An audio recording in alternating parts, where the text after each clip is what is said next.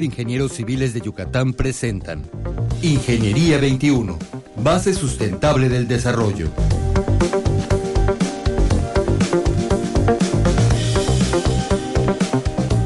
Días, estimados radioescuchas. Bienvenidos al programa Ingeniería 21. El día de hoy nos acompaña el ingeniero Raúl Monforte González. Buenos días, Raúl. Buenos días, Tere. Me da mucho gusto estar aquí contigo. Muchas gracias. por invitarme. Muchas gracias por estar con nosotros. El ingeniero Raúl es egresado de la UAD y tiene una maestría en arquitectura del paisaje de la Universidad Marista y está por iniciar como su camino recorrido en energías renovables, una maestría en energías renovables. ¿Cierto, Raúl? Correcto, Tere. Bueno, Raúl, hoy estamos aquí para que nos platiques sobre la iniciativa de ley de cambio climático en Yucatán. Quisiéramos saber un poquito la historia de cómo llega. Sabemos que eres un un este, ¿cómo se dice? Un no fanático, un convencido, de que hay que mejorar, promotor, un convencido promotor de que tenemos que mejorar nuestras condiciones de vida y las condiciones del planeta, ¿verdad, Raúl? ¿Nos puedes contar? Sí, claro.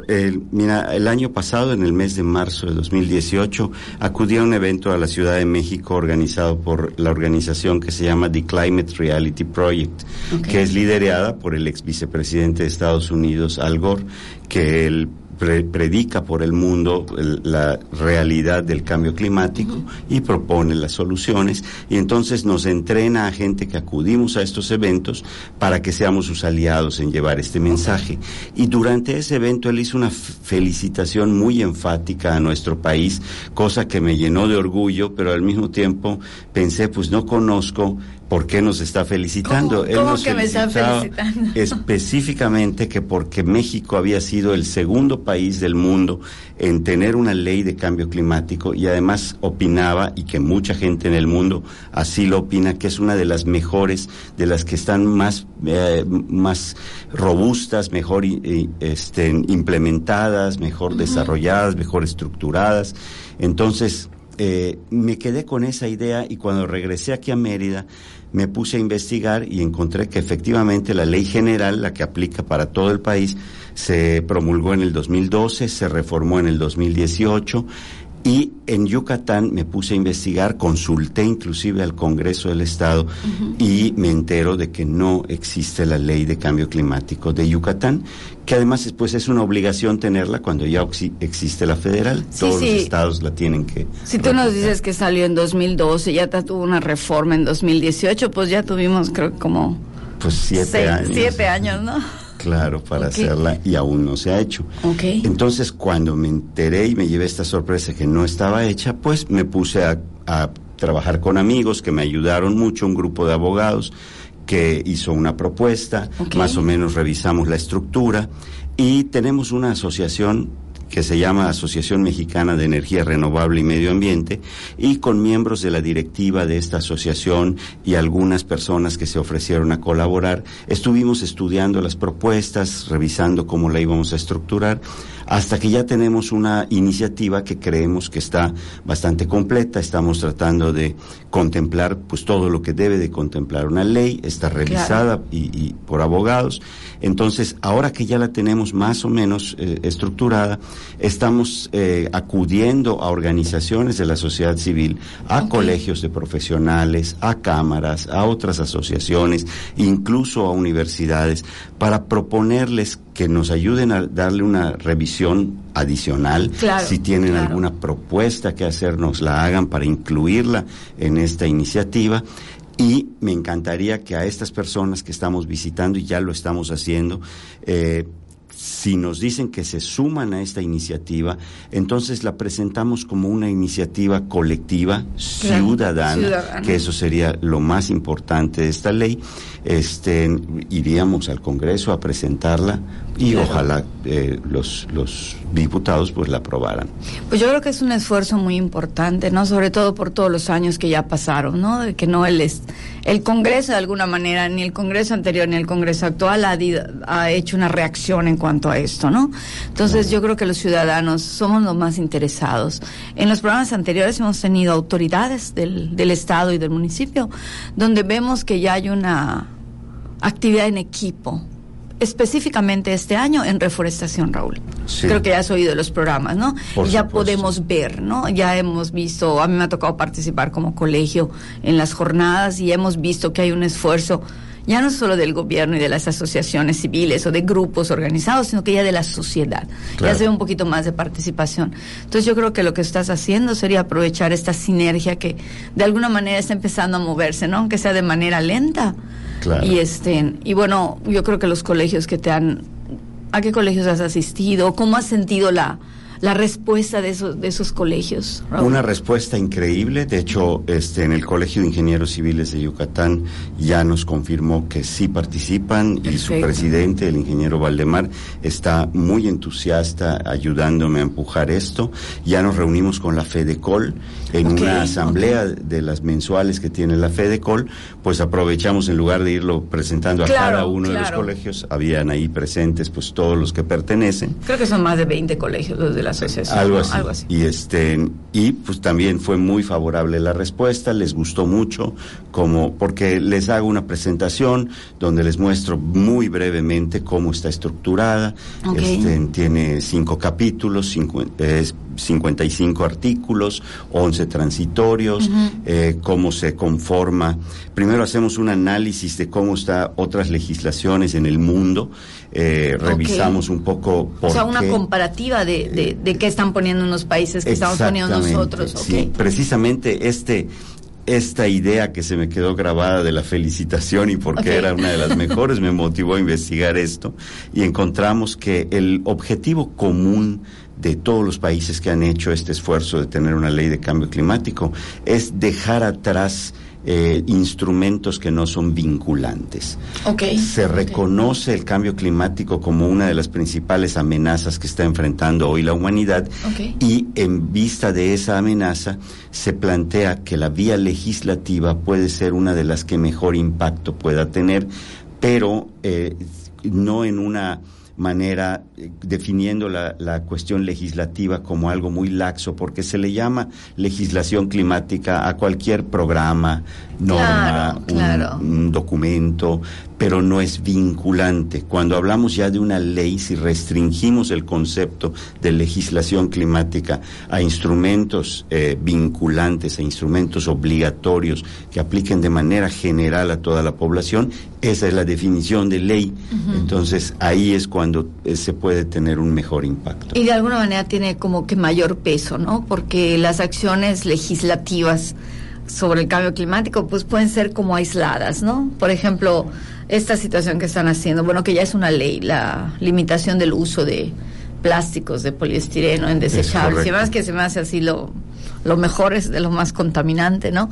Pero queda como una acción aislada si no se vincula con otras acciones, que es precisamente lo que supongo que la ley está haciendo. Desde luego, sí, la ley habla. Mira, uno de los principales contribuidores al cambio climático es la emisión de gases de efecto invernadero y la generación de energía eléctrica. Todos necesitamos energía eléctrica para aumentar nuestra calidad de vida en todos los sentidos y dos terceras partes de las emisiones globales de gases de efecto invernadero provienen del sector de generación de electricidad.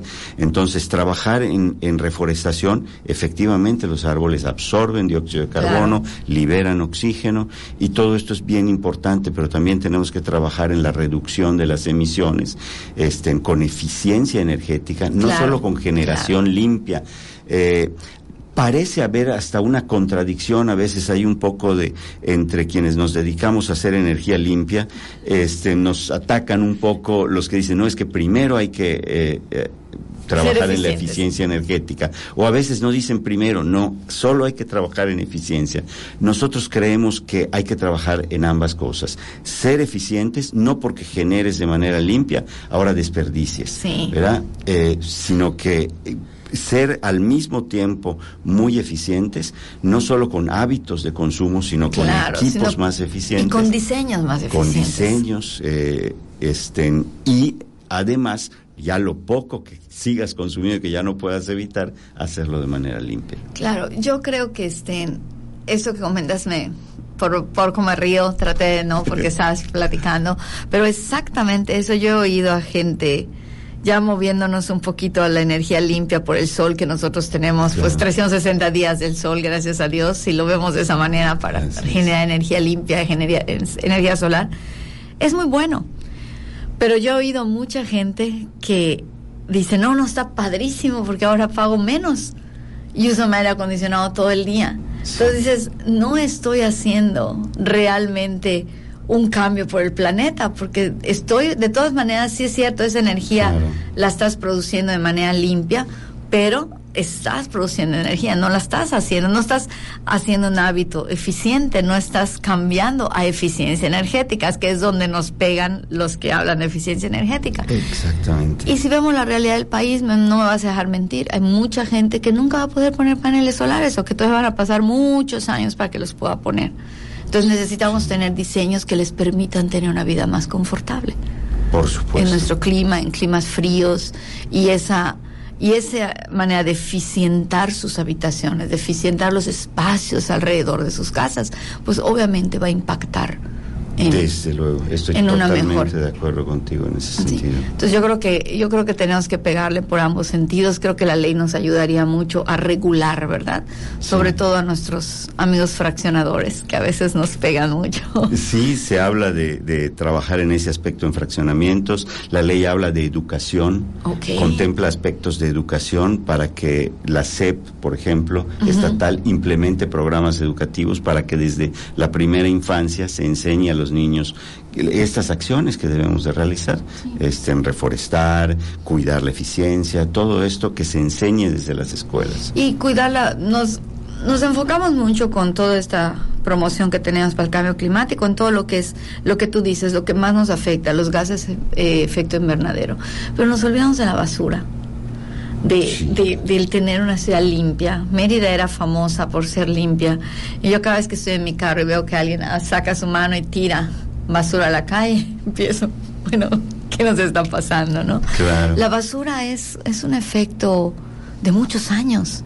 Si no la controlamos, le afecta a nuestra ciudad, a nuestros habitantes, a nosotros mismos. No hay basura que tires que se va a ir lejos. Alguna te va a llegar. Sí, sí, tienes toda la razón. Pero además, los basureros o el destino final, que son los rellenos sanitarios, son muy eh, emisores de gases de efecto invernadero. El metano, el metano es mucho más poderoso que el CO2 y en los rellenos sanitarios ahí está eh, eh, saliendo metano. Pues son otras acciones que podamos tomar porque ese, ese gas se puede utilizar para producir algo, para utilizar algo, ¿no? hay que hay que diseñar. Yo creo que Mérida es una ciudad que ya lo amerita una, un rediseño integral de todo el proceso de gestión de residuos. Me parece muy bueno. Yo creo que yo creo que la iniciativa que estás tomando, la iniciativa que los ciudadanos que se unan contigo y con el grupo a poner en el Congreso va a ayudar a hacer pues un paso gigante de cómo empezar a hacer esto, Raúl. Eso es lo que pretendemos. Pues muchas gracias, Raúl, y invitamos a nuestros radioescuchas que contacten al colegio si quieren ser parte de, esta gran iniciativa que está promoviendo el ingeniero Raúl Monforte. Por favor, comuníquense al colegio, nosotros tenemos sus datos, les podemos contactar con él, él está abierto a, a preguntas, a dudas, a presentar su conferencia en algún lugar. Y se despide de ustedes como siempre, su amiga Tere Ramírez, recordándoles como siempre que la energía, la energía y la ingeniería van de la mano y se encuentran en todo lo que nos rodea. Muy buenos días. Ingeniería 21, base sustentable del desarrollo. Producción Radio Universidad y el Colegio de Ingenieros Civiles de Yucatán. Teléfono 925-8723.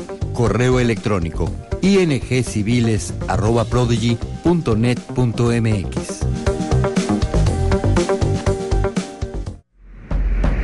Radio Universidad transmitiendo en Mérida, Yucatán, México, en las frecuencias 1120 kHz en amplitud modulada con 1000 watts de potencia y 103.9 MHz en frecuencia modulada con 5000 watts de potencia. En internet www.radio.wadi.mx. Nuestros estudios están ubicados en la calle 60, número 491A, esquina con 57. XERUY y XHRUY, Radio Universidad.